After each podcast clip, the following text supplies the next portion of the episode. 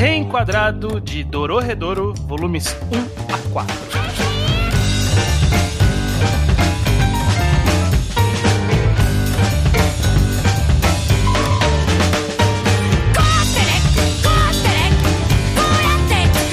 Pois bem, sejam bem-vindos a mais um Reenquadrado. Eu sou o Estranho, estou aqui neste programa com Gustavo Bocha. Iso. Com o judeu ateu. Vamos pôr animação nessa voz, gente. E com o Luke. Que é ju- o judeu que tem que estar empolgado. Não é, gente? verdade, é verdade. Estamos em um momento histórico, no momento histórico desse podcast. Depois de aí oito anos para mais de podcast, finalmente iremos começar uma jornada aqui neste programa de falar sobre o mangá que é o avatar clássico do judeu. Não é o avatar dele nesse momento, mas é o avatar clássico do judeu. É o Cayman. É o, é o avatar dele no ao quadrado, não é? É, sim. No, no- É, sim. no- no blog é. Que é por onde você tá vendo esse programa agora. Então é o avatar que o ouvinte É. tá literalmente olhando agora. Acho que 90% das pessoas estão no feed. É, não sei, tem Ninguém muita entra no gente que vai no blog. É. Enfim, se você tá chegando aqui pela primeira vez, nunca ouviu antes um reenquadrado, basicamente esse é um programa em que a gente faz uma leitura, uma leitura gradual de, de alguma história. Então aqui, neste programa, nessa sequência de programas que vai começar hoje, neste aqui, nós falaremos sobre Dororedoro de 4 em 4 volumes. E Dororedoro vai ser algum, uma das obras em que a gente vai falar dela completo, né? Se juntando a Banana Fish, a, a Chitano Joey e Hunter x Hunter. Sim, exato. Corretíssimo, estranho. Corretíssimo. Nada errado aí. Beleza? Então, basicamente é, se você não leu os quatro primeiros volumes, a gente tá dando essa chance de você ler e conversar com a gente, fazer essa leitura mês a mês de quatro em quatro volumes, porque é uma leitura longa, né? Então, ter um incentivo aqui do programa é sempre legal pra poder conversar. Beleza? Maravilha. Beleza. Vamos começar então. Historicamente, estamos aqui pra falar sobre Dororedoro, mangá preferido xodó do judeu ateu. Judeu, Sim. o que, que você tem a dizer com palavras iniciais de abertura dessa jornada? Eu estou muito feliz. Minha história com o Dororedoro é bem antiga, um dos primeiros mangás, assim, mas depois que eu, sei lá, passei de Naruto e Bleach, as primeiras coisas que eu li ali, o Dororedoro foi a primeira obra, assim, que eu li, caraca, isso aqui é tão único, tão diferente. Eu acho que quando eu alcancei, não tinha, obviamente não tinha terminado de ser publicado, acho que tava, sei lá, no volume 8, era o mais recente, alguma coisa assim. E eu acompanhei esse mangá a jornada inteira e eu sempre tive um carinho muito grande pra ele. Sei lá, eu decidi que ele é o meu favorito. Toda vez que alguém me perguntar qual é o seu mangá favorito, eu sempre respondo, na lata, Dororedoro. Eu tenho muito carinho por ele, eu tô bem feliz que a gente vai fazer essa jornada. Não é um, tipo, a gente sempre tem essa definição aqui, né, da diferença entre o melhor e o favorito. Eu não acho que é o melhor Uhum. mangá de todos os tempos, mas sem dúvida alguma é o meu favorito de todos os tempos. E vamos ver se continua a verdade. Eu, eu, eu reli muito desse mangá, principalmente na época que eu, sei lá, esperava volumes inteiros chegarem. Mas acho que, sei lá, os bons oito volumes finais, talvez, eu não releio há bom tempo. E, bom, mas aí a gente vai ver o que, que eu acho lá. disso. A gente vai chegar lá. é. Vamos chegar lá. Eu tenho história também com Dororedoro, porque eu li depois de você, obviamente. Acho que eu cheguei, devia estar lá no volume 13, 14, alguma coisa. Eu não lembro porquê, provavelmente foi por de tanto ter ouvido você falar. Eu fui atrás. Provavelmente. E aí acompanhei desde então. E acompanhar não foi uma tarefa tão gratificante com Dororedoro, porque ele teve uma história de publicação muito confusa. Né? Ele esteve numa revista que foi cancelada, ficou muito tempo sem sair capítulo, mudou de revista, dem- demorava pra sair os scanlators, os novos capítulos. A autora ela tinha um limite de volumes que ela falou: Ó, vou terminar em tal. E aí chegou em tal, ela falou: Não, vou precisar de mais um pouquinho, porque não deu pra explicar tudo ainda. E aí. Uhum. Tipo, a gente via. A gente viu o esforço dela de tentar fechar a história, mas não ia dar tempo.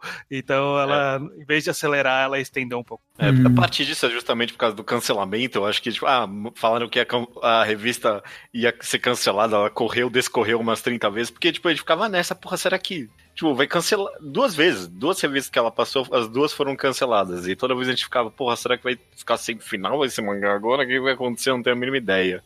Não foi, foi uma experiência meio esquisita acompanhar na reta final esse mangá, assim. Uhum. Então quem não leu vai poder ter toda a experiência de leitura do Dororedoro sem essa, essa parte ruim da experiência. É, e é justamente para essas pessoas que nós vamos agora, estamos aqui com Bocha, Luke e Iso, que não leram Dororedoro anteriormente, certo? Certo. Certo? Exatamente. Iso, você conhecia Dororedoro antes? Como você, você- você tinha alguma...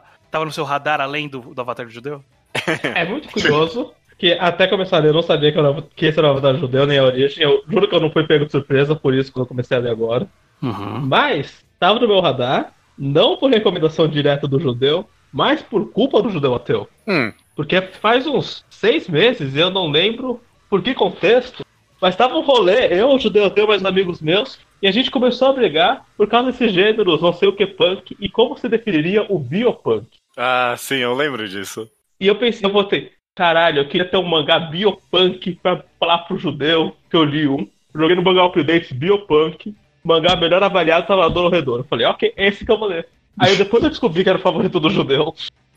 E eu lembro de discordar na época de ser biopunk. Eu, eu falei, eu lembro de falar que Dororedoro é Dororedoro Punk. É isso que ele é. Smoke Punk. Smoke Punk. Smoke é. Punk parece. Então, então eu entrei nesse podcast principalmente porque eu queria verificar se esse era o real biopunk. Tava com esse bias. Beleza. Então, estamos chegando aqui. O, o Bocha, você também tem alguma história, algum, algum passado curioso com Dororedoro? Não, Nada, nada. não tem nada interessante, só Tá, é judeu. isso aí. Tá chegando agora aí. É. Luke, vamos lá. Eu. Não, era tipo só o mangá favorito do judeu e era aquele mangá, tipo, seinenzão psicológico que eu pensava, porra, isso aqui deve ser muito bom, mas seguindo muito o objetivo introdutório desse quadro, era aquele tipo de coisa que você acabava só não lendo e deixando pra depois. Eu precisava dessa Uhum. motivação. Então, tamo aí. Só uma trivia curiosa. Você falou da história de publicação de Dororedoro. Dororedoro terminou sendo publicado como mangá shonen. Sim, Olha aí, hein? Olha É isso mesmo. A última História- revista que Dororedoro encontrou foi uma revista shonen. Que diz nada, é exatamente servindo pra provar isso. é, exatamente. Servindo que foi, foi Senem e Shonen Dororedoro. Exatamente. Vamos lá, vamos Mas começar é, você- então. Só rapidinho. Cê- Ah, mas você tocou num bom ponto aí, Luke, que eu acho que Dororedoro, ele captura bem a alma do reenquadrado. Se, se o objetivo inicial, pelo menos do programa, era, porra, tem essas obras aqui boas e que as pessoas não começam a ler porque, ah, já foi o tempo delas e elas são muito compridas, né? Eu, eu, Dororedoro, eu acho que é um exemplo primordial disso. Curiosamente, tá saindo um anime agora só, né? Sim, é. Isso aconteceu. Tá, eu, tá. eu acho que não fez parte da decisão de ter esse podcast. Não, Não. Não, é tipo. Era, era- Até porque acho tem- que ele já tava na lista, tinha bastante tempo. Tava. Mas é, tá, Eu já sabia tá que ia ter esse podcast antes do anúncio do anime. Olha aí. aí, É, mano, verdade. Não sei se é verdade, mas de qualquer jeito, o Dororedoro tá de volta no Zeitgeist aí, vamos ver se. E o anime é um lixo, não vejam anime, é ruim. É, leiam o mangá com a gente, é bem melhor. Ah, e na verdade eu lembrei, eu não comecei a ler Dororedoro antes porque acho que nos últimos, sei lá, cinco anos de publicação do mangá, ele, ele esteve acabando, né? E não acabava e, sei lá, foi o último volume mais três vezes. Então eu- É. eu fiquei esperando e não acontecia. Aí tinha passado o time. Beleza. Beleza, gente. Vamos lá então. A gente vai começar a falar sobre Dororedoro nesses primeiros quatro volumes. Eu, eu quero começar já puxando o tópico geral de volumes, que faz muito tempo desde que eu li Dororedoro e eu não lembrava do quão carregado de coisa. A, a- quanta coisa a autora consegue colocar em tão pouco espaço. Porque foram quatro volumes. A gente tá terminando aqui quatro volumes com, no mínimo, uns 10 personagens muito bem estabelecidos. Aham. Sim. No mínimo 10, muito bem, né? Tipo, isso, e mais uns 20 secundários que, tipo, ah, porra, dá vontade de comentar desse personagem aqui também, né? Exatamente. Eu, eu, eu lembrava que existia isso de bastante conteúdo, porque aí eu não sei se ela fez isso só pros capítulos mais pro final, ou se isso só tem nos capítulos que saíram da revista, mas sempre que saía um capítulo novo, no final do capítulo a autora colocava o que aprendemos nesse capítulo. E sempre tinha, tipo, três coisas diferentes que tinham acontecido naquele capítulo, sabe? Sim. três sim. coisas muito relevantes. Mesmo que às vezes fosse só por piada, né? Tipo, ó, nesse capítulo a gente aprendeu que o, que o Fujita grita quando vê filme de horror, sabe? Tipo, Sim, sim. mas ainda assim era uma, uma informação nova. Eu gostei eu bastante. achei que queria da- que tivesse isso desde o capítulo 1. Eu, tô- eu gostei do conceito. Ah, então seria útil. É.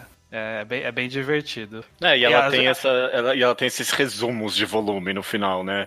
No, no Scan aqui, que imagino todo mundo lê legalmente, o Scan só começou a traduzir no volume 4 mesmo, eu acho. É, as notas finais que ela tem no volume, mas é, todo o volume termina lá com 10 notas do que a gente aprendeu no volume no geral. E é, é, é bem útil mesmo.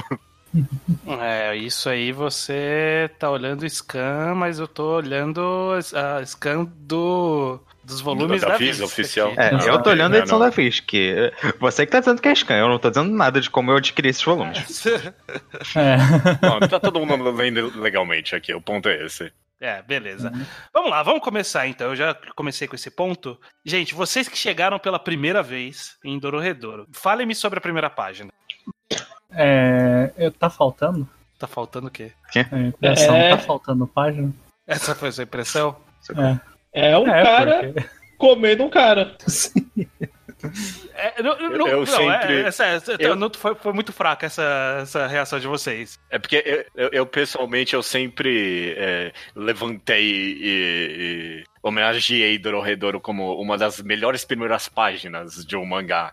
Porque, tipo, ele começa com esse puta soco na cara. Tipo, essa página única, enorme, de um cara lagarto com um cara inteiro dentro da boca dele. E, tipo, vai tudo acontecendo logo, sabe? Tipo, sai um cara da boca e tem essa mulher aqui que tem umas artes marciais meio insanas também. E acontece Isso é tudo bem mais que a nessas primeira página. Isso, páginas. isso é bem mais que a primeira página.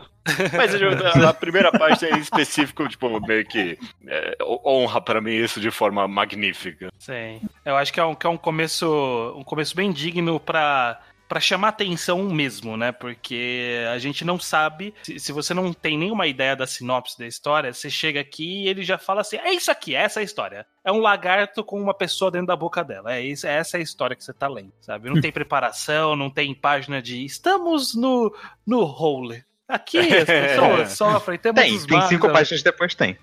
Mais É. ou menos, né?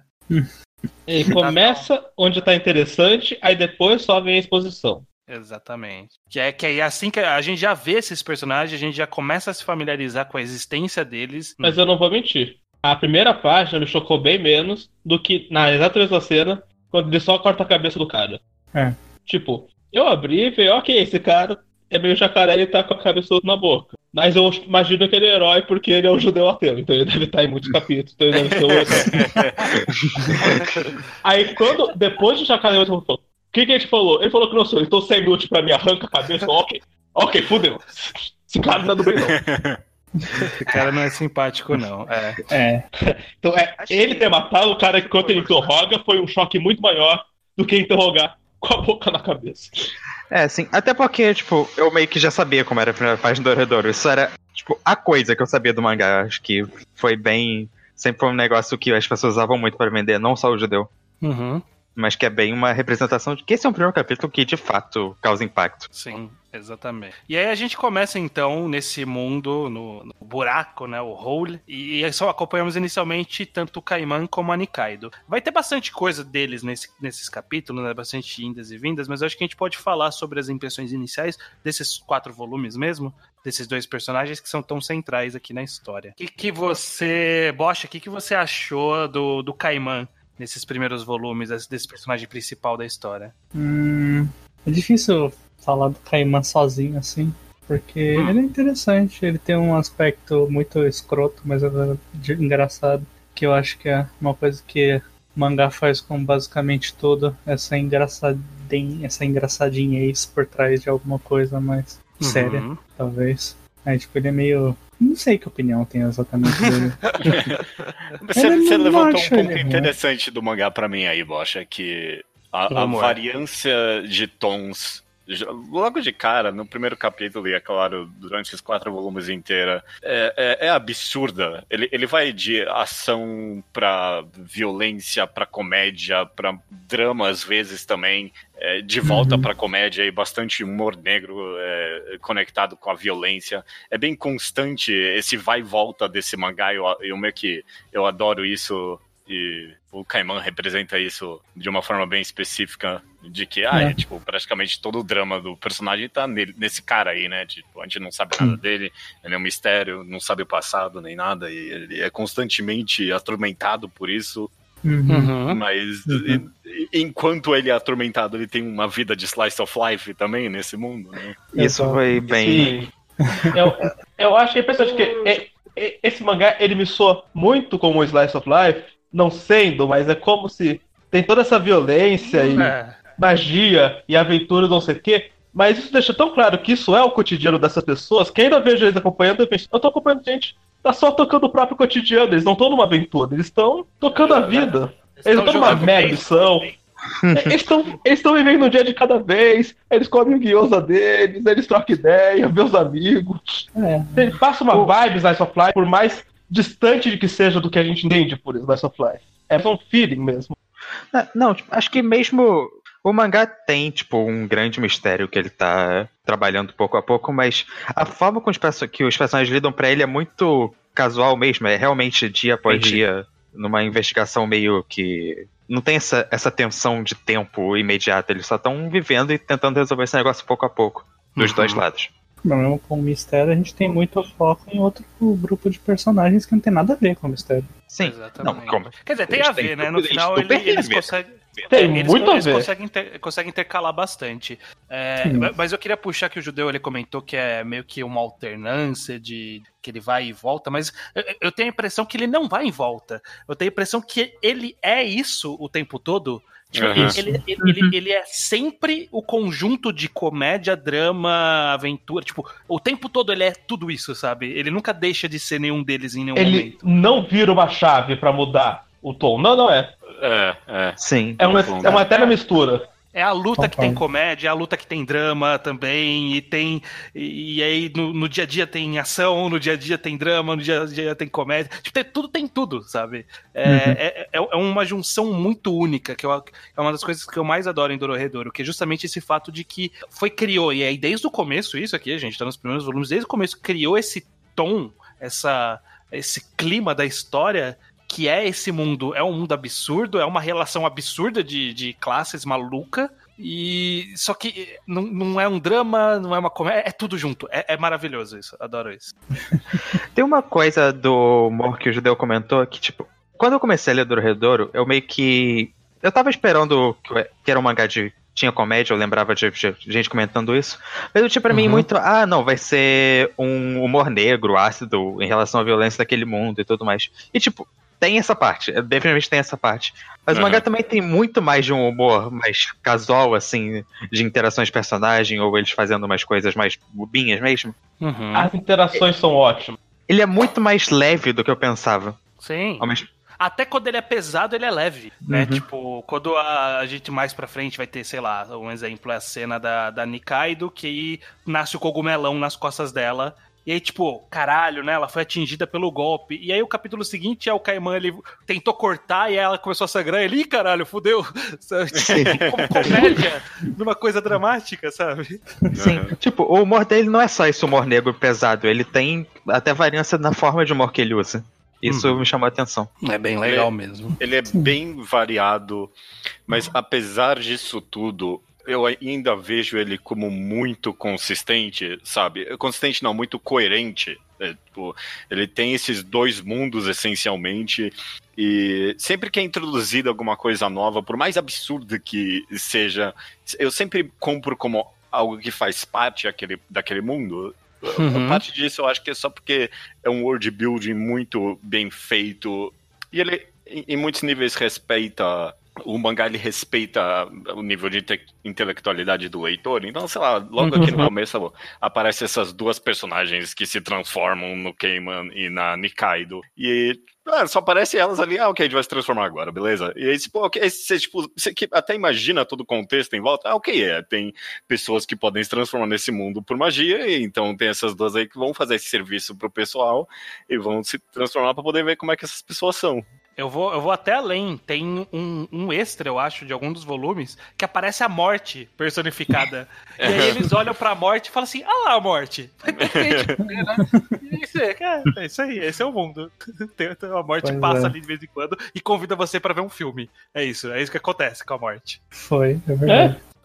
É, é, muito interessante, porque realmente ele, ele, é bem coerente na. Eu, eu acho que é, é a, a, grande questão é, ele tem essa base do mundo, e o que ele vai adicionando nesse mundo são conceitos que, que é fácil pendurar nesse mundo, sabe? Porque foi criado essa dinâmica tecnologia, magia logo de, de cara, que qualquer coisa na hora que fala, ah, tem essa, esse corpo robótico que é alimentado por magia. Beleza, eu acredito. Ah, é. tem o tapete voador. Beleza, eu acredito. Ah, tem a privada do inferno. Beleza, eu acredito. Sabe? Eu uhum. não tenho por que não acreditar em nada disso, sabe? Uhum.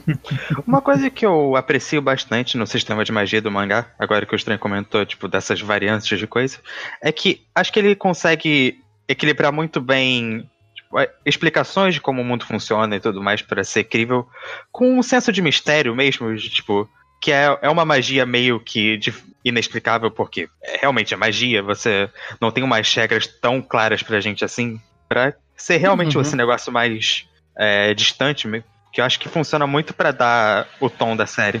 É. Eu acho que uma das coisas porque isso funciona tão bem também é que tem muita pouca exposição na tua cara de como essa magia funciona. Tipo, uhum. você vê a galera uhum. usando magia, você vê um cara faz magia do dedo, outro cara faz magia do palo, uh, esse não usa mais, você entende. Ok. A magia tá rela, diretamente ligada ao dedo. Mas vem ver uma caixa de texto falando magia. É conectado no dedo por causa de X, Y, Z. E movimenta 20 regras, logo de cara pra você já procurar uma contradição. Uhum. Então você vai entendendo como funciona, que você vai vendo as suas usando com muita naturalidade e vendo, ó, se eles acham isso normal, então isso é normal. Então, é, é outro Sim. jeito de você aprender esse mundo e, e é mais fácil se convencer de, de muita coisa, na verdade.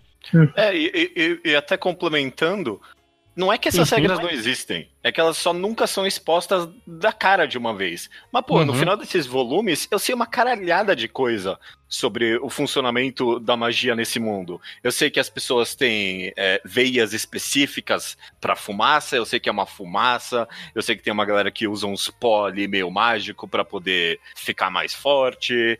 Tem níveis de fumaça, né? Tem fumaça mais densa ou eu menos densa. É genético, você tem que ser filho de alguém com magia. Sim, sim. Uhum.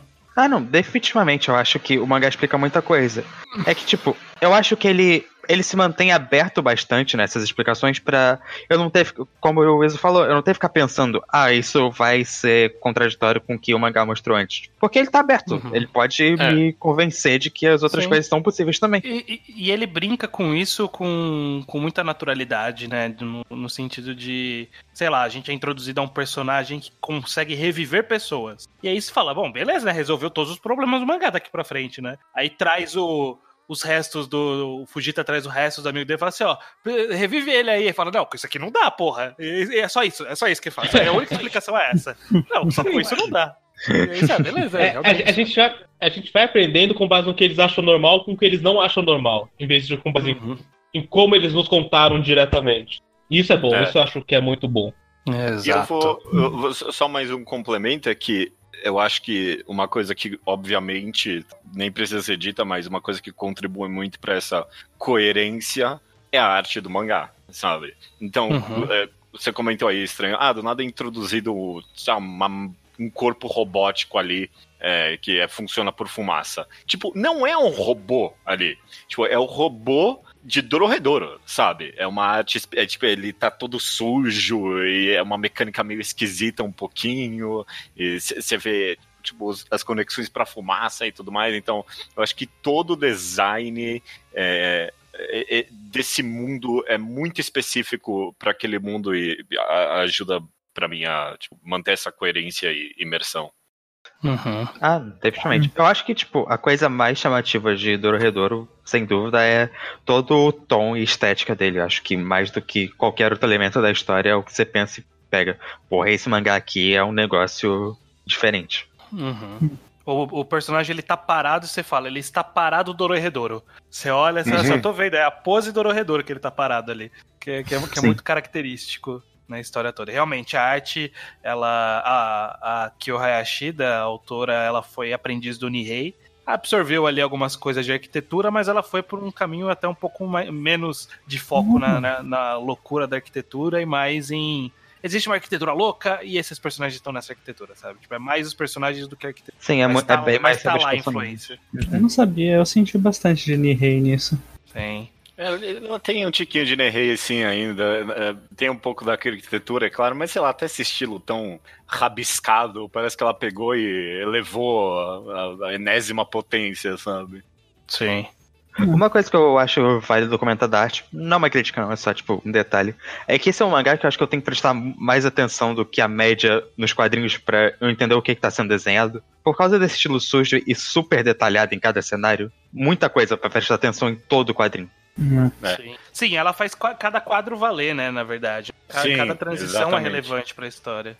Ela, é, é, ela, desperdiça muito pouco quadro. São quase todos são tem alguma utilidade ali, sabe? Eu adoro a cena do da Noi curando a Ebisu da primeira vez, que é uma ah, sequência sim. de micro quadros dela se regenerando e as pessoas reagindo, e é tipo um monte de quadro com setinhas, hein, né? Um, dois, três, quatro, cinco, e vai um monte, tipo, é, é, muito interessante, sabe? Beleza, a gente falou de alguns aspectos de world building, mas eu acho que outro aspecto digno de comentar, que aí vai servir de gancho pra gente falar também de mais alguns personagens, é que basicamente em Dororedor a gente tá naquele trope clássico que eu não sei o nome do, do trope, mas é o, o mundo de cima, o mundo de baixo, o mundo de dentro, o mundo de fora, né? Que uhum. são essas histórias em que existe meio que um mundo elitizado e meio que um mundo que é o lixo do elitizado, né?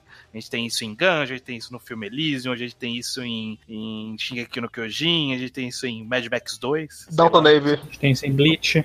Dalton Navy? Que? É, não é metade metade os patrões, metade a sala dos empregados? É, pode ser. É separado por andar na casa.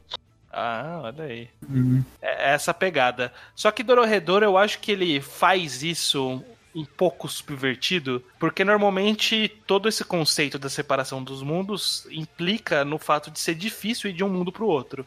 E aqui é difícil. Mas em quatro capítulos eles estão indo no outro mundo. tipo, Bom, em quatro na real, aliás, é. é difícil pra um dos lados, né? É, pro, pro outro é super de boa. É, é inclusive é o que eles ah, fazem. Sim, é, normalmente é assim mesmo. Tipo, sair do, do mundo superior pro mundo inferior é fácil, o contrário é difícil. É a marca da desigualdade. O que eu acho uhum. interessante dessa visão de Dora Redor é que, tipo, o mundo, o Holy, que é tipo esse mundo inferior, ele tem uma capacidade de fight back muito mais forte do que a média, tipo, eles têm toda uma estrutura, tipo, ah não, esse é o dia aqui que a gente vai matar os zumbis que estão se formando nessa cidade. Entra Sorcerer, não sei qual é a tradução mais certa para isso. Feiticeiro, na, tipo, na cidade. Eles também têm que tomar cuidado porque eles podem sempre ser atacados.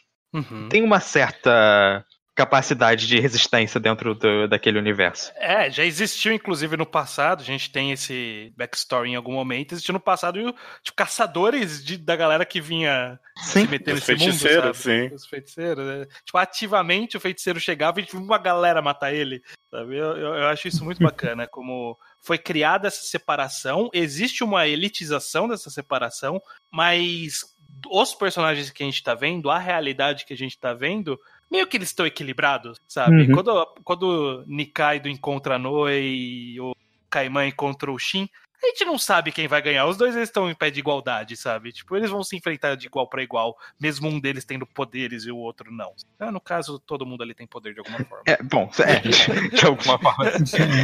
É, começa que o Kaiman intriga essa galera justamente porque, de certa forma, tem poderes. É. De, ele não é um cara normal. É, exatamente. Ele é imune à magia, exatamente.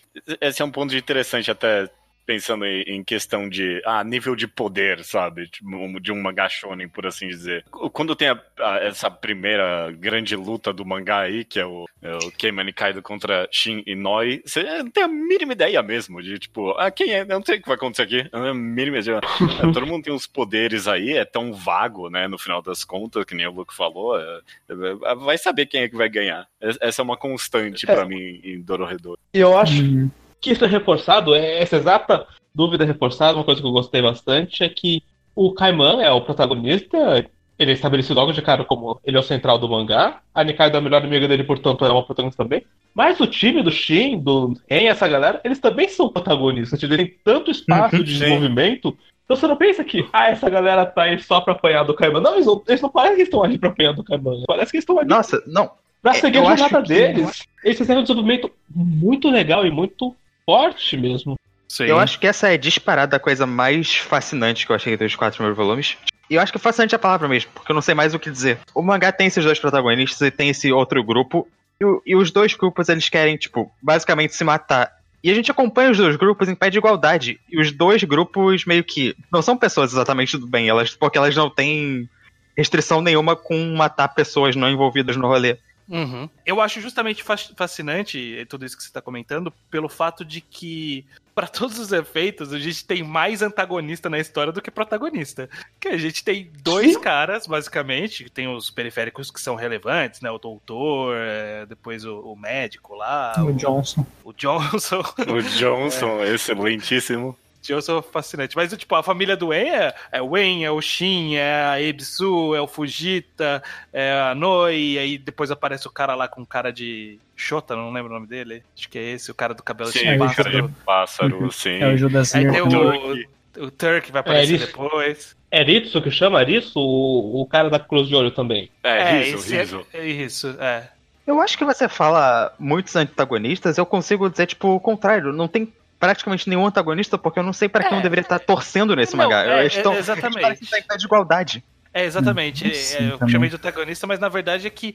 E, e- eu acho que a mágica da dinâmica é justamente essa: é que ambos têm objetivos e ambos têm é, def- seus defeitos, sabe? Tipo, a gente, vê todos os problemas deles, de todo mundo Sim. ali, né? Que o Fujita é, é um bosta, que a Ebisu é maluca, que o Shin e Noite tem essa relação meio maluca aí deles de, de não se preocupar com nada, que o En é obsessivo, estranhão, mas tipo, a gente vê, vê eles nos seus defeitos do dia a dia. É isso que é, que é super interessante, né? Porque Sim, É, e os tem- defeitos, eles, só, eles só querem viver a vida deles também, sabe? Eles não estão tentando Ah, e- dominar o mundo. E todo mundo é bem menos, né? amoral também. Uma, uma cena eh, que eu gosto, que eu pensei, ah, caraca, esse mangá é bom por causa disso. Que a, a Nikaido vai lá vender a fumaça dela, e aí, tipo, ela pega o dinheiro e mata o cara logo em seguida. tipo, não, não é uma heroína. Tipo, é, o- é o segredo dela que ela quer esconder ali, ela vai lá e mata o cara e acabou, sabe?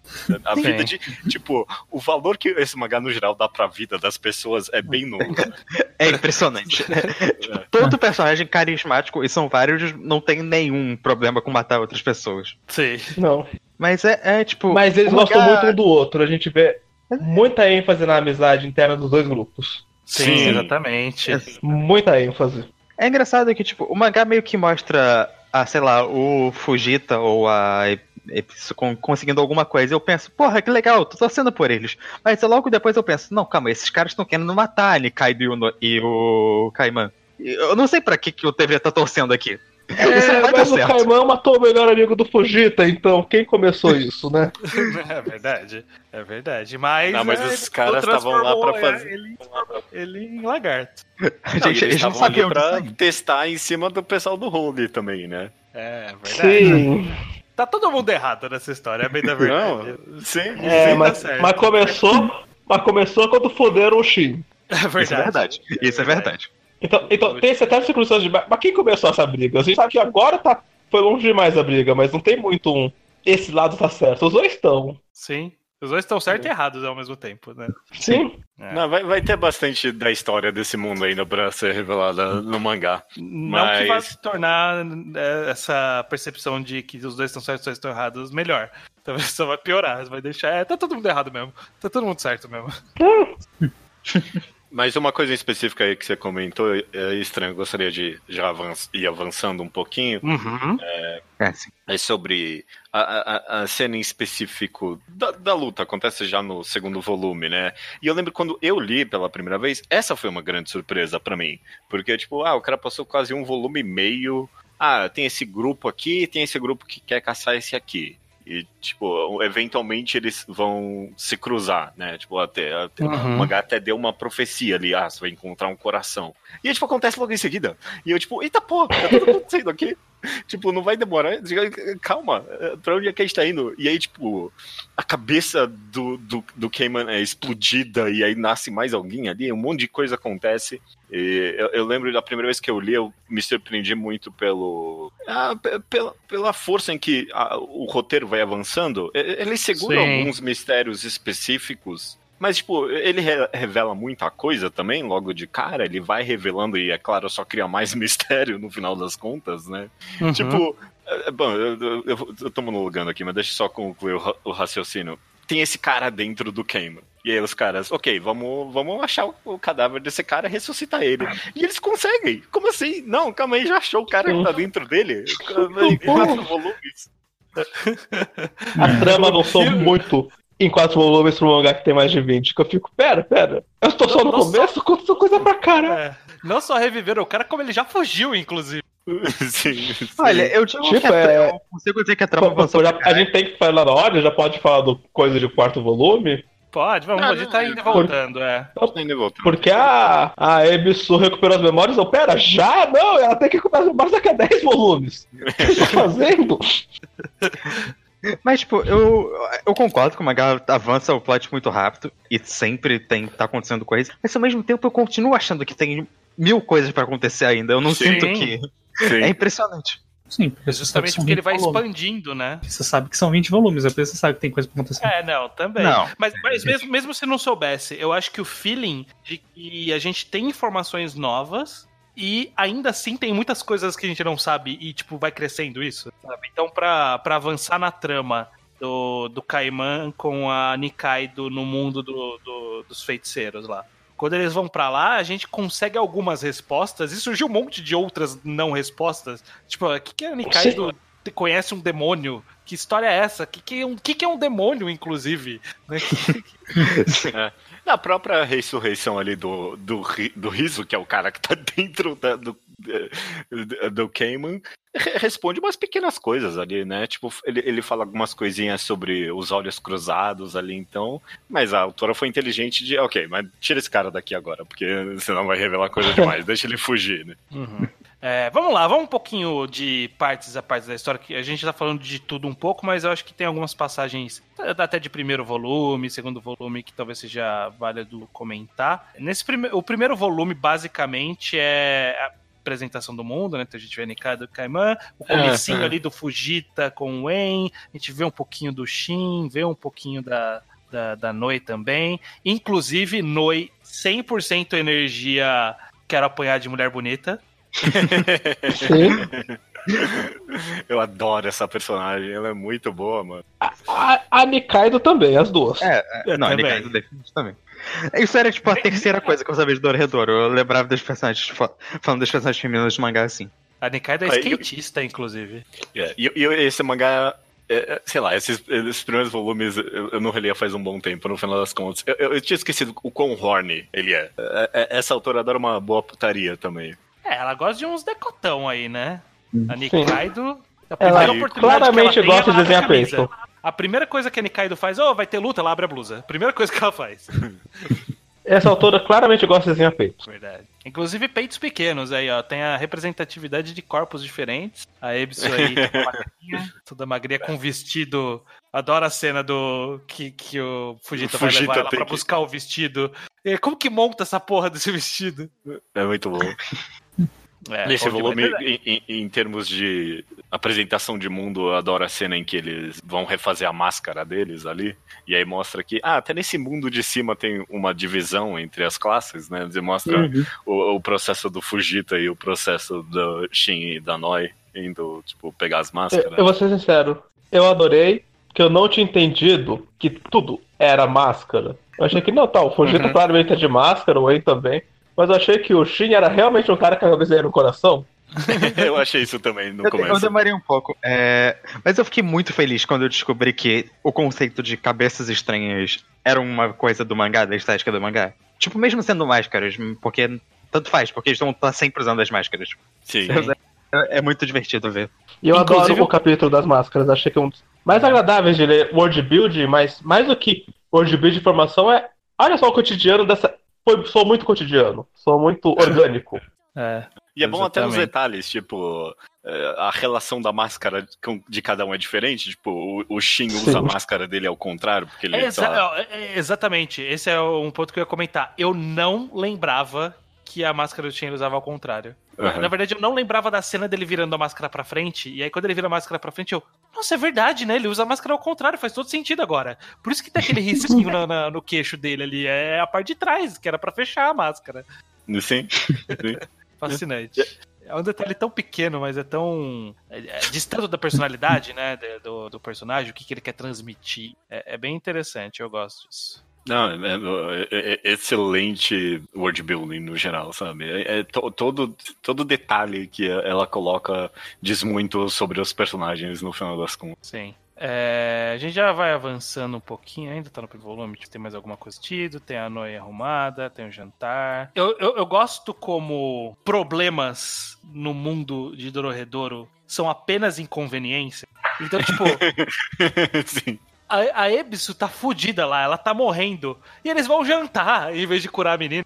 Aí Os caras sentam, tá lendo o menu ali, assim, tipo, ai caralho, o que que significa o nome dessa comida aqui mesmo? E a menina morrendo ali do lado, sabe? É tipo, é só uma inconveniência nesse mundo. É maravilhoso. E, e- e o En, ele não fica bravo porque, tipo, ó, essa menina vai morrer aqui daqui a pouco. Ele fica bravo porque tá sendo inconveniente pra ele eles não ressuscitarem ela logo, né? Tipo, anda com isso, por favor. É, tem uma cena, acho que lá, lá pro volume final, que, tipo, tá tendo. a- quando a Ibiza tá recuperando os poderes e faz dar merda pra Noei, eles falam: Ah, então, a gente tem que resolver esse negócio aqui, tá super sério. Podem usar a força letal aqui, porque qualquer coisa a gente tem esse bicho aqui de ressurreição. Não, se, vão lá, vai dar É. tudo certo. Sim. É. É, isso eu acho bem fácil. Tipo, eu, comentei antes sobre ah, o valor zero que esse mangá tem pra vida. E, e- e- e no final das contas, meio que isso explica tudo isso no, no- no final das contas, porque um, tá todo mundo em constante, tipo, contato com a morte o tempo todo. E também, tipo, do do outro lado, a galera, ah, tem como restaurar e reviver todo mundo toda hora, então a galera não dá muito valor pra vida de nenhum lado por N motivos, né? Sim. Então, é, é, me- meio que compreende a resposta pra isso ali, quando a- o Shin ali tá carregando a Noi transformada e as tripas dele estão tudo pra fora ali. É, só, só uma última passagem do primeiro volume que eu queria citar é quando eles vão encontrar o mago que modifica ro- rostos, e aí ele faz o negócio no rosto do Caimã, e aí, tipo, ele só descama. Ele fala, "Ah, a gente aprendeu que o Caimã descama, pelo menos isso, né? Porque é isso. Toda a trama foi pra aprender que o Caimã descama. Só. É, muito bom. Excelente. E, e aí o adendo aqui também, o, isso que vocês comentaram da, da máscara, da história da máscara, isso é um extra, isso não é a história principal. Tipo, os extras de Dororedoro são muito relevantes pro, pro world building. São. Não, são, são pra caralho. São, assim. É, Beleza, vamos lá, volume 2, a gente tem... Nossa, aliás, é o começo do volume 2, que é esse capítulo experimental, eu É achei maluco. maravilhoso. Eu não lembrava disso, desse capítulo todo não. experimental, com os quadros desenhados meio que colagens, né? Com uma cor meio maluca. É bem legal. Eu não lembrava dessa experimentação da autora. né, né, eu também não, eu também não. é- é- ela adora umas experimentações no final das contas, sabe? Tipo, tanto com o enquadramento e o estilo do mangá como um todo. É- é- é- esse é um detalhe interessante até. Eu tenho aqui primeiro volume japonês de Dororedoro em mãos. E é- essa autora, ela é incrivelmente é, caprichada no volume, então, tipo, eu passo a mão aqui,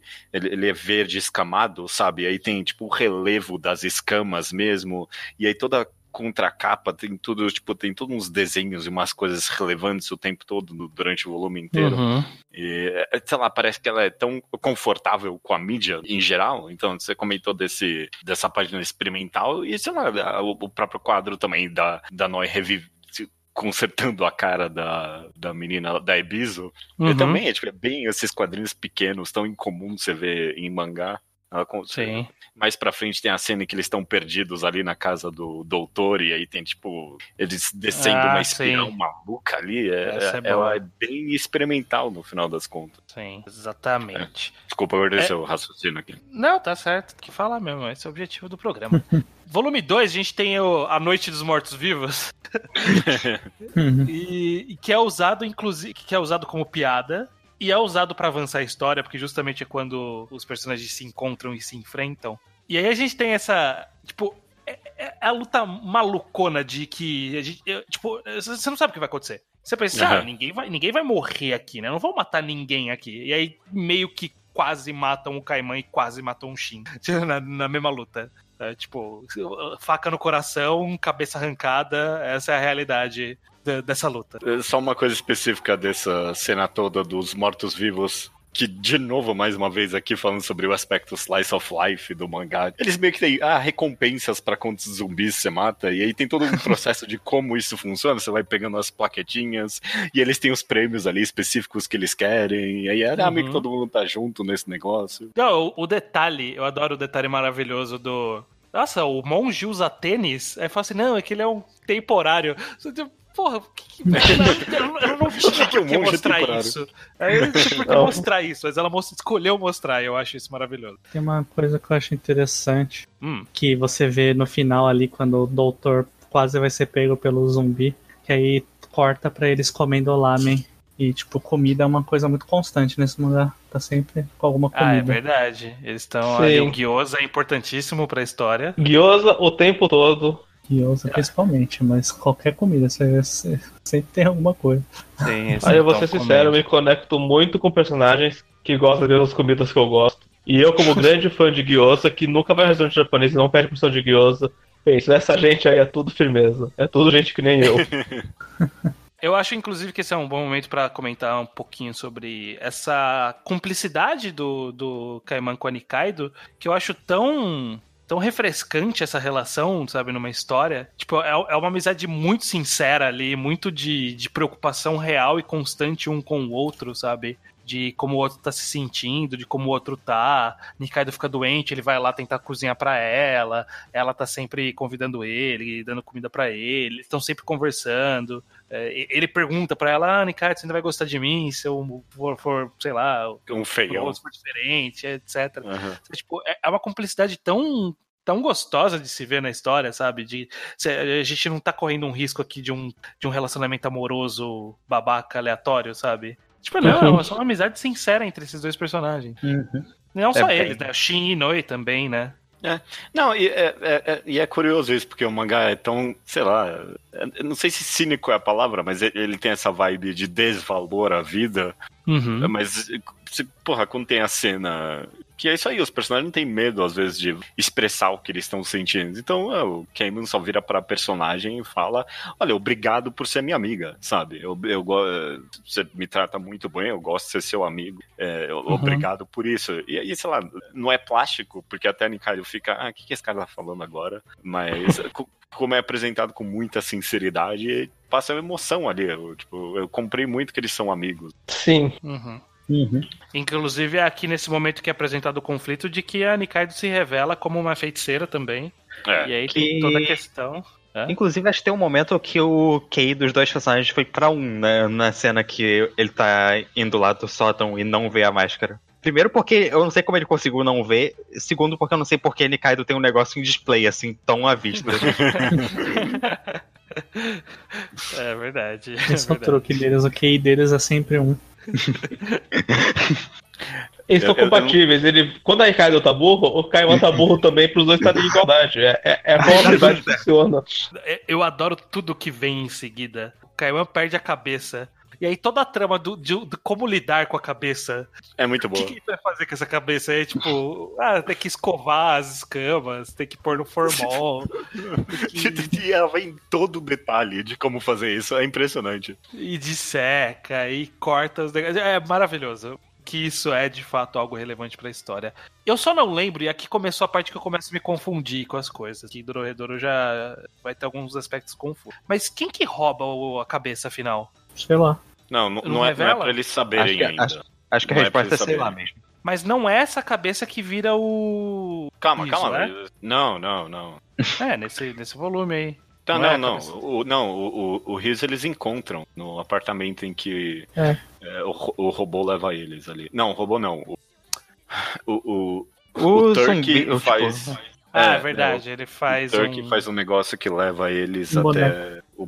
É, exatamente. Faz uma Ah. cópia que, tipo, tem que encontrar o original, né? Um negócio assim. Isso, isso. Que é, é isso que as cópias fazem, encontram o original. Uhum. É assim que funciona nesse mundo. É...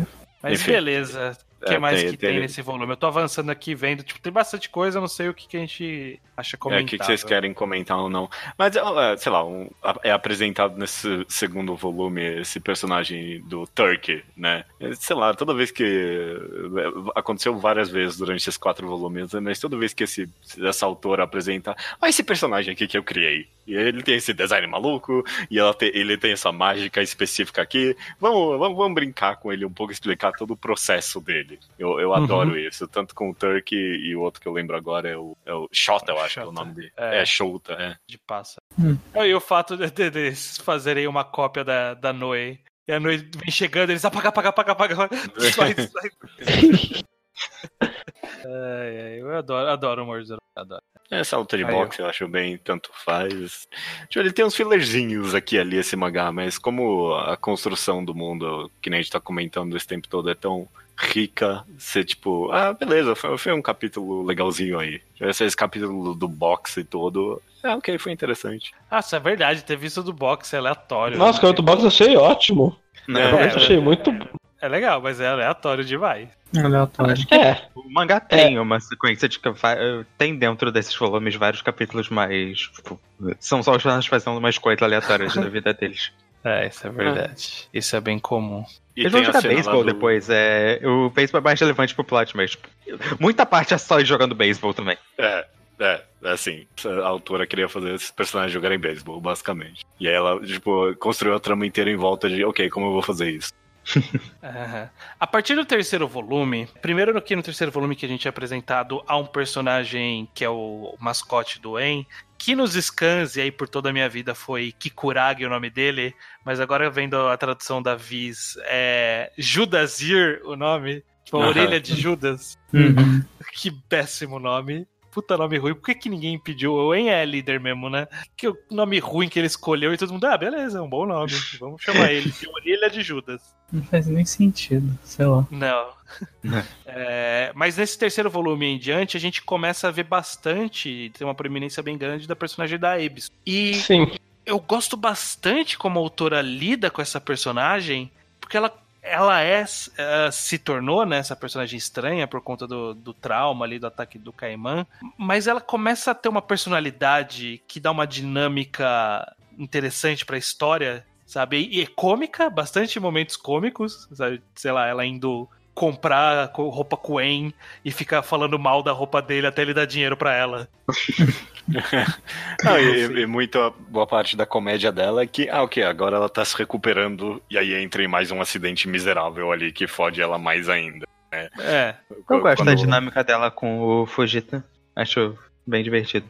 É, no, no, no volume, no jogo do beisebol ali, o pré-beisebol é onde mais se recompensa isso, inclusive, porque o, o personagem do Fujita, você só tem dó dele, né? tipo, Muito... o mangá. é, pode, pode falar, pode falar. Não, é isso, eu só sinto pena do menino. É muita pena. E, tipo, você vê que ele, tipo, ele não é um cara ruim necessariamente, sei lá. É, é burguesia escrota, talvez, não sei, não mas. pior do que ninguém desse mangá. Não, não, ele não é pior que É. ninguém desse mangá. Isso é tudo que ele quer só- só fica ruim. E é tipo, é é a primeira vez no mangá inteiro que tem essa personagem que, sei lá, ela é meio bizarra. É tipo, que nem você falou, estranho. Ela virou essa coisa meio bizarra. Ela não é ninguém, né? Tipo, ela Uhum. virou uma coisa própria porque a cabeça dela já tá tão fodida. Mas ela, ela virou quase uma criatura inocente em algum nível. Finalmente, ah, reconhece, ela Uhum. vira e fala: Ah, não, eu, eu me importo, sabe? Quando, quando tem essa cena que ela fala: Ah, não, eu me importo, eu. Ah, porra, ah, ah, finalmente, alguma coisa aqui. o, o Fujita Me merecia, tadinho, tá sofrendo. Alguma Pô, coisa ele merecia. O Fujita, tá. ele só se fode. A, a, E ela a ajuda ele no beisebol, ela dá um conselho pra ele de como ele pode usar a magia dele pra vencer. Eu achei super legal essa cena. Sim, É verdade. sim. Sim. Não, e no beisebol ele se fode mais ainda, né? Porque ele perde e ainda por cima, por coincidência, reviveram justamente o corpo do amigo dele ali pra jogar no outro time. É, Isso Sim. acabou. Isso ia ser uma vantagem, só que não- isso não deu certo no final das contas. Ele.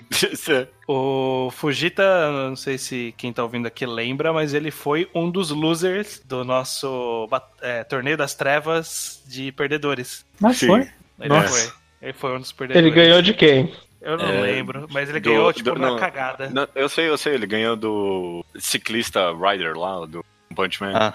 Que ele explodiu o cara sem querer, não era? Que, que ele É, cortou uma o dedo assim. e saiu, o poder dele é a explosão e tal. É. É, mas o Fujita, é, é- ele realmente é bem triste.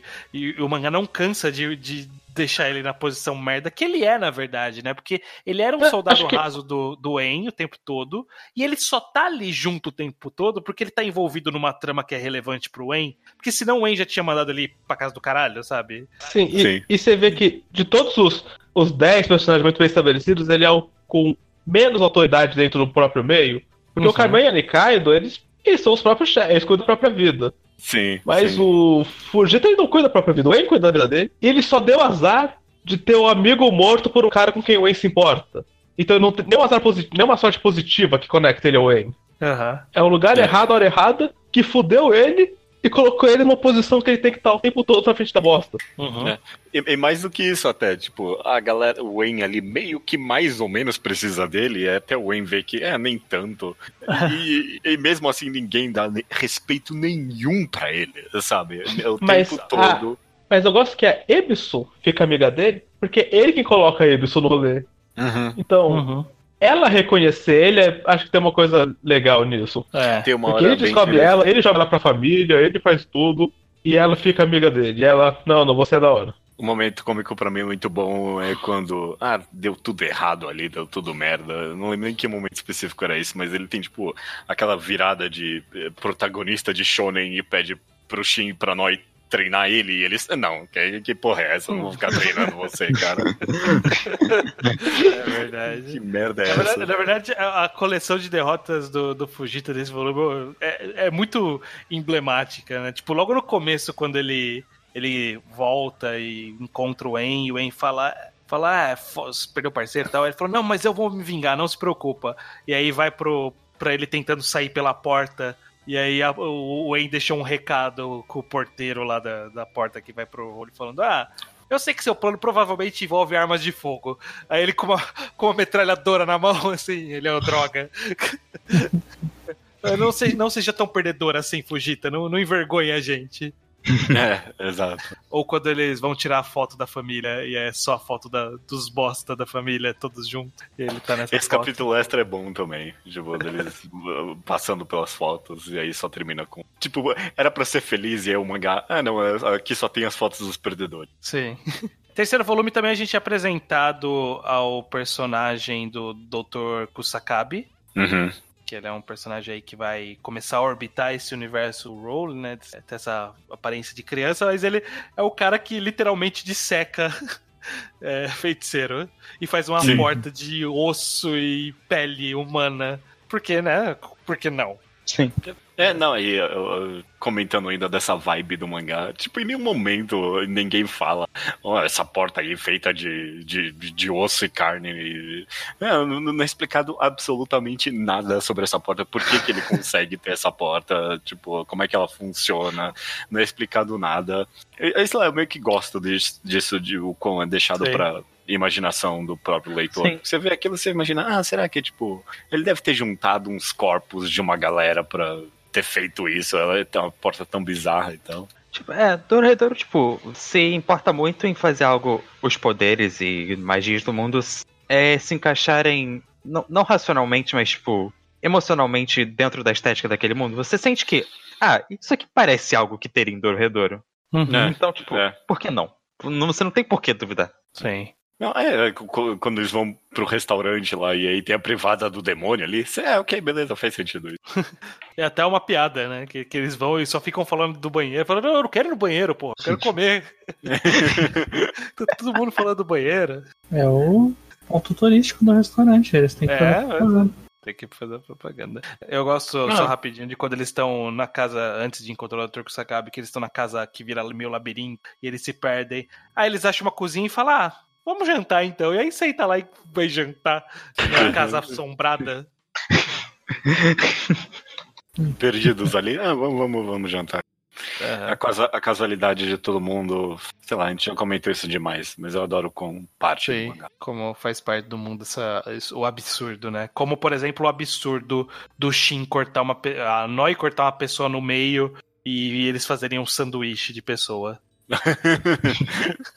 Quando a galera tá fazendo bullying em cima do Fujita É. ali. Aham.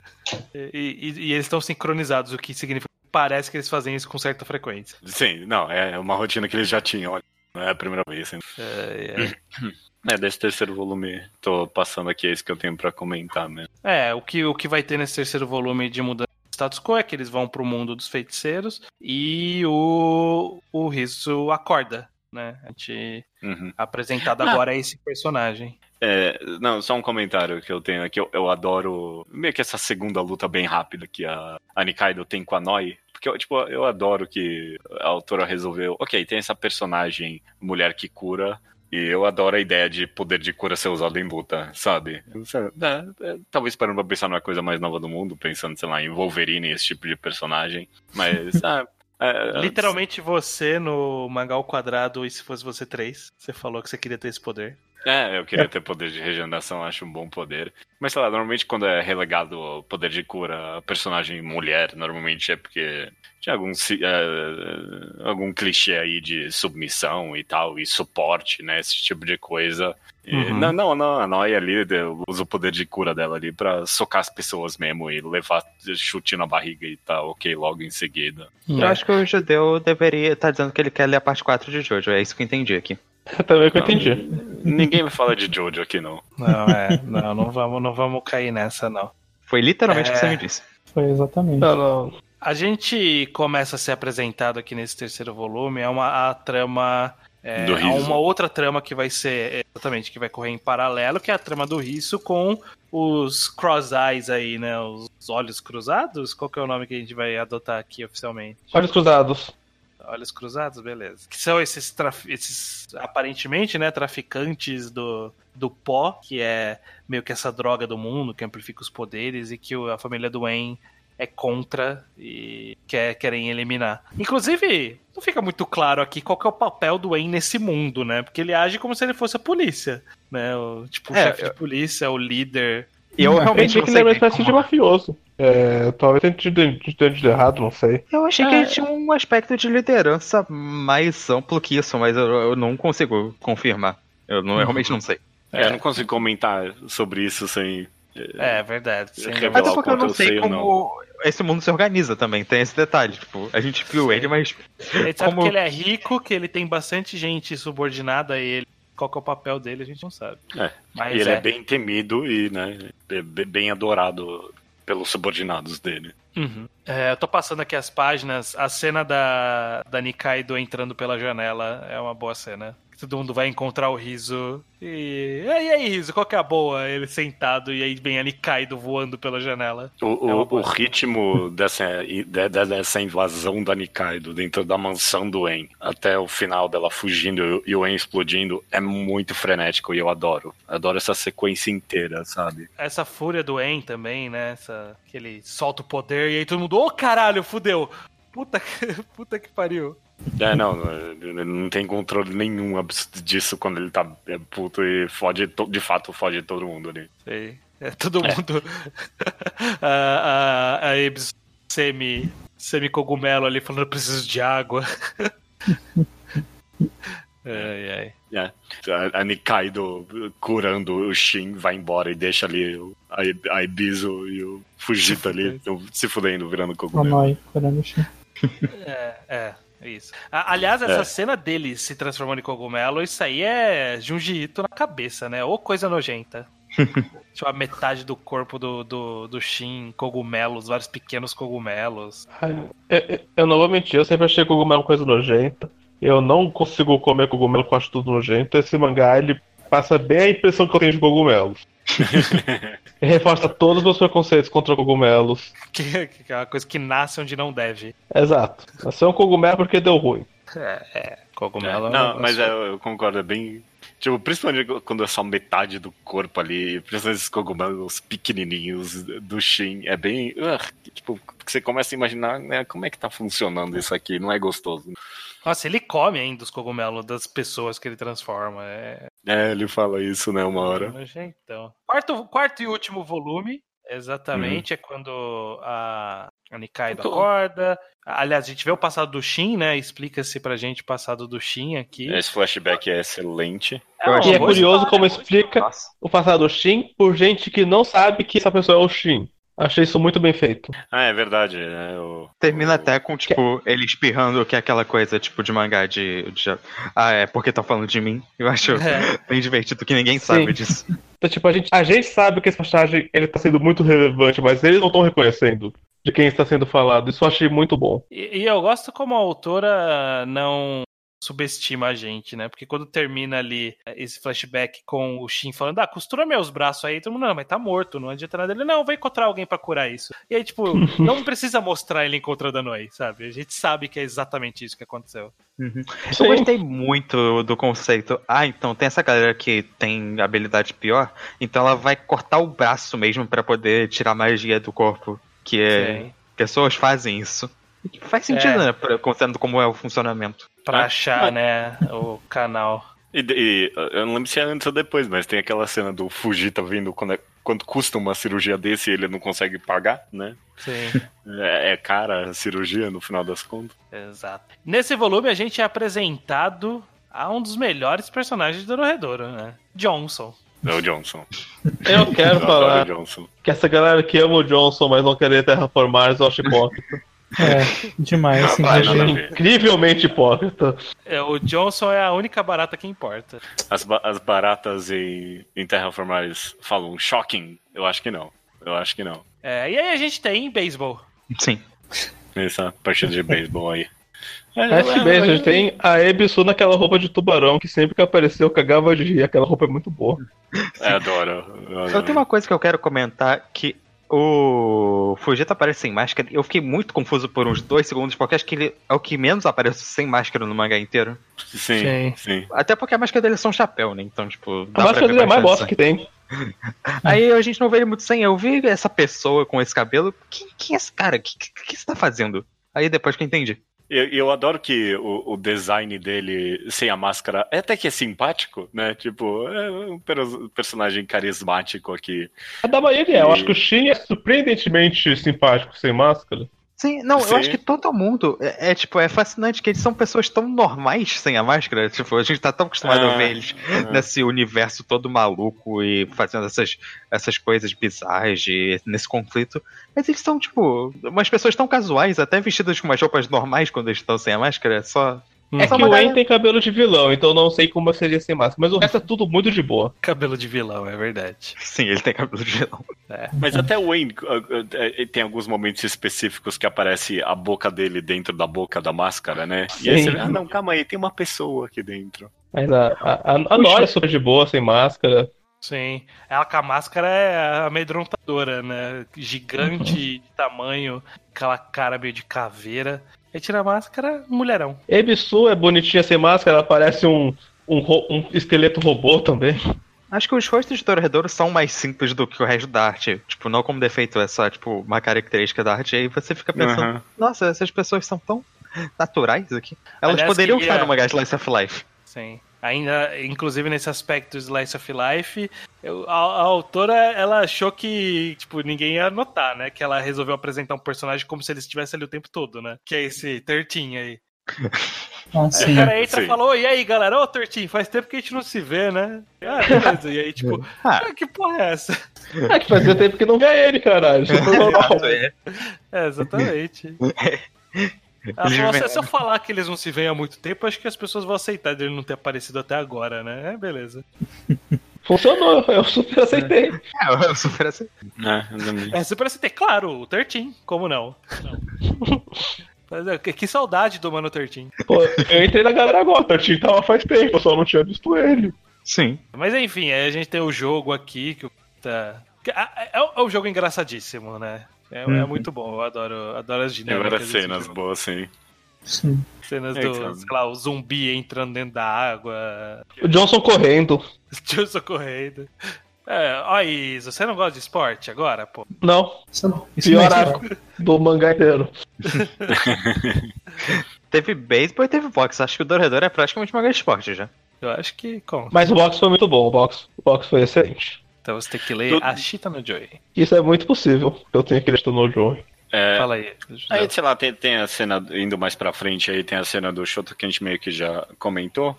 Mas é, sei lá, se eu puder comentar aqui já do final mesmo aí, e do volume, meio que a gente termina nessa, nessa deixa aí, na decisão do Cayman de deixar Nikaido, né, depois de tudo que aconteceu. E, tipo, é isso que eu acho interessante, porque a gente comentou, porra, aconteceu tanta coisa nesses quatro volumes, e aí chega nesse final aqui, o Cayman olha pras costas da Nikaido, toda cicatrizada feia e tal, e fala, quer saber, deixa eu, deixa eu ir sozinho pra, a, a partir de agora. Eu acho bem interessante. Uhum. Foi uma Eu- boa deixa. A impressão que deu que vocês fizeram de propósito. Não, Vamos acabar o podcast no gancho mais perfeito possível. É, não, porque é sempre a quatro volumes, mas É, funciona. Mas aí pensando, tipo, o que a gente comentou lá no começo de que a gente tem várias respostas nesses volumes, só que essas respostas só trazem perguntas. A gente Uhum. vê, tipo, eles descobriu que nesse ponto aqui, a pessoa dentro do, do, do Caimã é o Riso. E aí a gente descobre como o Riso morre. E isso não responde nada, absolutamente Sim. nada pra gente. É, é, totalmente. O que, que- A gente até descobre o negócio da Ibisu, mas isso é uma pergunta que tem continuação. E aí? E- e disso a gente vai pra. Que, o que mais isso É. quer dizer? É, e que isso sozinho não está me dizendo nada, né? É, não, a, gente, a gente descobriu quem é que transformou o, o Cayman e a gente. A Abisso, e isso gera mais pergunta do que responde. Porque, tipo, por que, que, essa personagem estaria envolvida nisso? Não faz o menor sentido, É. né? Tipo, de tudo Não que a gente só isso, conhece é. até agora. Tem muita coisa que fica a cabeça confusa. Tipo, ela transformou o Cayman, é o que eu entendi pelo menos. Só que ela transformou a Noi. Só que a Noi eles dão um Ctrl Z em um minuto. Então pensa, ok, então a coisa mais fácil de reverter. Por que, que é tão difícil pro Cayman? Porque ele é anti-magia. Porque ele é anti-magia. Então, por que, que ele é anti-magia? Então, Como que É. ele foi transformado se ele é anti-magia, né? Foi transformado antes de ser anti-magia. Sim, exato. E aí? pelo contraste com a Noi, dá pra ver que a história do Cayman é muito mais confusa. Você fica muito, caralho, então, o que aconteceu aqui? É, tem mais detalhes aí. Essa resposta não vai ser tão simples como é. Ela transformou ele nisso e é isso aí. Não, não. Eu, Não eu é gosto muito simples do plot de mistério desse mangá. Acho que o- a autora vai levando ele muito bem. Tipo, você cria essa, esse negócio gigante mesmo. Tipo, caralho, o que isso quer dizer? E eu acho que deve, deve ter sido, tipo, um mangá divertido de criar teorias, assim, se você faz parte de um fandom, tentar Ah, criar sugestões Uhum. pra. Mas, nossa, A gente é. estabeleceu que não foi divertido essa parte do fandom porque a publicação foi um caos. Não, mas É. é, teve, teus- teve seus momentos altos também. M- Muito também do. Do próximo programa vocês vão ver, mas lá, muito do, do gostoso de acompanhar era entender o que estava acontecendo para começo de conversa, porque, tipo, de fato, vai ter, vai ter umas três tramas quase andando em paralelo e, e elas se interlaçam de formas tão bizarras e tal. É. Tipo, vai- surgindo e dessurgindo o mistério. eh, eh, Tipo, era gostoso de comentar, isso eu lembro, assim. Mas, dito isso, eu tenho que admitir que parte de mim fica meio receoso com o mistério, porque esse mangá tem 23 volumes. Eu acho que ficar nessa por muito tempo pode acabar se tornando um pouco cansativo. Eu, eu tenho essa, isso em mente aqui. É. Pelo, é, é um medo, um receio racional e, e válido pra quem tá nos primeiros quatro volumes de uma série que sabe que vai ter seus 20 e tanto. É, e ainda mais por tudo que já passou nesses quatro volumes. Acho que é um medo real, mas vamos ver Vamos pra onde ver. tá indo. Porque eu acho que eh, só desse jeito, desses, como foi conduzido nesses quatro primeiros volumes, eu acho que já, já, já deu a entender que a autora tá sabendo manter o interesse pelo mistério, né? Ela não tá criticando um autor que eu gosto, né? Ela não tá metendo um, um Urasawa que a resposta está lá e a gente não vê a resposta porque ele quer segurar o mistério. Não, a resposta está lá, inclusive, ó, essa aqui é a resposta. O que, que você vai fazer com isso, hein? Hein? É isso que ela fala pra gente. Tipo, aqui, ó, quem matou o riso. Foi esse cara aqui. E aí, o que, que você vai fazer com essa informação? Vai fazer nada, você não sabe nada, otário. É isso que ela fala pra gente. Pra mim nada mesmo, mas tudo bem. É. Segurar a resposta. Né? Não, mas ela deu a resposta, mas ela tem mais coisa na resposta. A resposta não é uma resposta simples. É, mas. Então não é uma resposta. É, não é uma Eu resposta acho que- simples. Não é uma resposta acho que definitiva. É uma resposta sem contexto pra gente entender a resposta. Exatamente. É tipo você tava lá fazendo a FUVEST e você responde só a metade e você não sabe continuar. Não, não é isso. Não, eu acho nada a ver, nada a ver. essa analogia não, não funcionou. E sei lá, tem, tem uns foreshadows aqui e ali que é gostoso se você já leu o mangá inteiro. Uhum. Re- Rever umas cenas também é gostoso. Tem bastante valor de releitura pra mim esse mangá, com certeza. Ah, pra mim vai ter, porque eu lembro que eu fiquei meio confuso no final lá. tudo- de tudo. Mas a gente vai chegar, vai demorar um Esse- pouquinho, esse- mas a gente vai chegar. Esse volume 4 teve uma cena que é muito relevante no final. Esse- Vocês não têm a mínima ideia. Hum, Ah. Vamos, vamos chegar lá, vamos chegar lá. No geral, né? Vamos ver o que, que, que vocês acharam. Começa você, estranho. Ah, eu tô aqui Até nessa agora. jornada. É, bom, você tá relendo, mim, né? Eu tô relendo. Eu não lembrava. Eu, eu acho que o que mais me impressionou, as duas coisas que mais me impressionaram foram o ritmo frenético, né? Não frenético, porque, tipo, nunca parece acelerado, mas o ritmo constante de mudança de acontecimentos, de, de informações, e o clima da história, que, que é um clima muito gostoso de se ler, independente de, de eu já conhecer ou não, é, é uma leitura prazerosa você ter essas micro-interações, essas micro-piadinhas, essa construção de mundo minuciosa. É, Eu tô gostando bastante dessa, dessa releitura. É, diz aí, Luke, o que, que você tá achando desse comecinho aqui de Dororedor até o momento? Ah, eu, eu gostei bastante. Gostei dos personagens, eu gostei de toda a atmosfera do mangá. Foi bem divertido. É, Foi uma experiência de leitura engraçada porque metade do Dororedor é, tipo, exatamente o que eu esperava desse mangá. E metade do Dororedor era meio que o oposto do que eu esperava de Dororedor. Gostando o que eu tinha na minha cabeça, minha visão Uhum. do que era. Então, tipo, tá sendo uma experiência interessante. Tá sendo surpreendente em vários aspectos e isso é bom. Eu acho que o único probleminha da leitura é que é um mangá difícil de assimilar às vezes, sabe? Tipo, quando eu tava folheando os primeiros, o começo de novo pra ah, comentar as cenas, eu já pensava, caralho, é mesmo, teve isso aqui, né? Isso aqui aconteceu. E eu li, eu li, tipo, volumes ontem. E eu já tava meio confuso na minha cabeça de como as coisas estavam se prosseguindo. Sim, sim. Bem, O que, que você achou, Bocha, desse, desses quatro primeiros volumes? Eu não tenho muito a opinar, não, na verdade. Eu não sei se eu gosto ainda desse mangá. Eu acho ele interessante no seu desenvolvimento, mas até o momento ele não se destacou pra mim nada. É, tá, tá começando aí, né? Tá pegando ritmo, tá pegando, tá pegando É. embalo. No Exato. coração do Bosch, porque pra mim já pegou, Uhum. mas Bosch é um pouquinho mais, mais peludo. Cético. E aí, Iso, como que tá sendo esse Hum. começo pra você? Tá sendo, eu gostei, gostei bastante do mangá. Foi surpreendido muito positivamente. Especialmente pelo que você já comentou, pelo quão gostosa é a leitura, pelo quão. O capítulo flui muito bem, é. Eu sinto que eu leio ele em um minuto, porque eu começo a ler.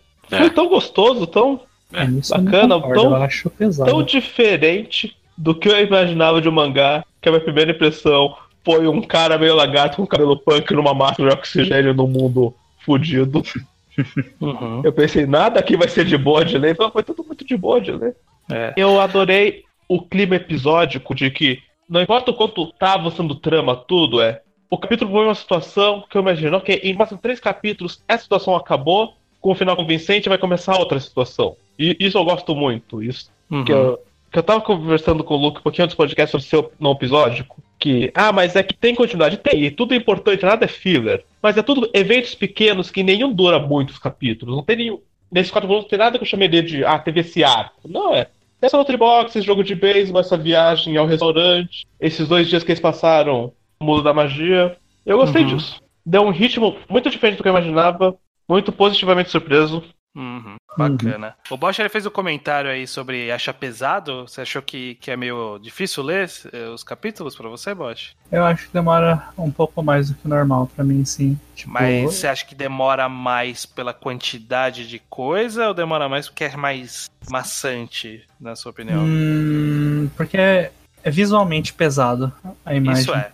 Isso, isso, Não, é- isso é algo que eu, que eu sempre. Eu, eu tive isso na, na primeira leitura do Redor, eu tive bastante com leituras de Nihei na minha vida, que foi o Uhum. mestre dela, de que ele exige um pouco de mais atenção. Você não pode dar aquela leitura, tipo aquela escapada no quadro, sabe? Que você dá uma Uhum. olhadinha por cima e lê, lê o que tá no, no, no balão e passou o quadro. É, É. ele, ele te força a dar uma, dar uma olhada com calma pros quadros. Aham. Inclusive, Concordo. eu acho que eu tô meio, tipo, no meio termo entre os e baixo, porque eu concordo, eu leio os capítulos rápido, mas eu não consigo ler, tipo, mais que dois em sequência porque eu acho cansativo, tipo, por- justamente Uhum. porque eu tenho que prestar bastante atenção. A leitura Sim. é fluida, mas ela demanda bastante da pessoa. Então eu penso, tá, calma, eu vou dar uma pausinha agora depois que eu li esse capítulo. É porque é, é uma leitura fluida, mas é muita informação. É mais isso mesmo. Tipo, é uma leitura. Porque realmente eu também é, reli esse mangá várias vezes. Comentando até aqui da minha experiência de releitura, eu tô amando completamente reler esse mangá, muitas coisas que eu, eu não lembrava. E sei lá, eu leio e já aqui no podcast eu esqueci que tinha a partida de boxe, sei lá, por exemplo.